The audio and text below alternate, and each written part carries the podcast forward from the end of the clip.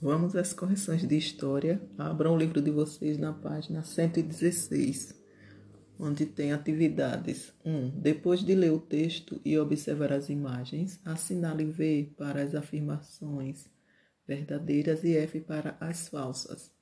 Então, a letra A, vocês irão colocar a letra F de falso, letra B, V de verdadeiro, letra C, V de verdadeiro, letra D, F de falso e letra E, V de verdadeiro. 2. Como as pessoas conseguiam água para o consumo diário na cidade do Rio de Janeiro? Resposta: nos chafarizes e nas bicas espalhadas pela cidade. A questão de número 3, vocês irão imaginar. É, tá dizendo assim: imagine que você foi visitar a rua direita a principal e mais movimentada do Rio de Janeiro. Leia as informações dos quadros a seguir para encontrar o que se pede na gravura ao lado. Use as cores dos quadros para fazer as indicações na gravura. Então, é na página 117 tem aí os quadros, cada quadro de uma cor com uma afirmação. Por exemplo, o primeiro: somos escravos de ganho.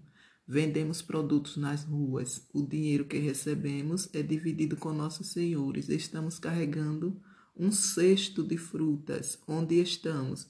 Então vocês irão procurar na figura da página 116, onde o robôzinho está apontando aí, e irá procurar esses escravos que estão com cestos na cabeça. E irá pintar na cor azul.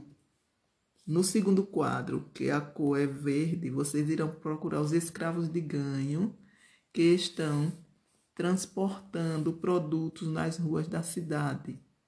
Eles também é, são alugados pelo dono quando ele quer ganhar algum dinheiro com o nosso trabalho. Então procura também esses escravos e pinta na cor verde. E assim vai fazendo todos os outros, ok?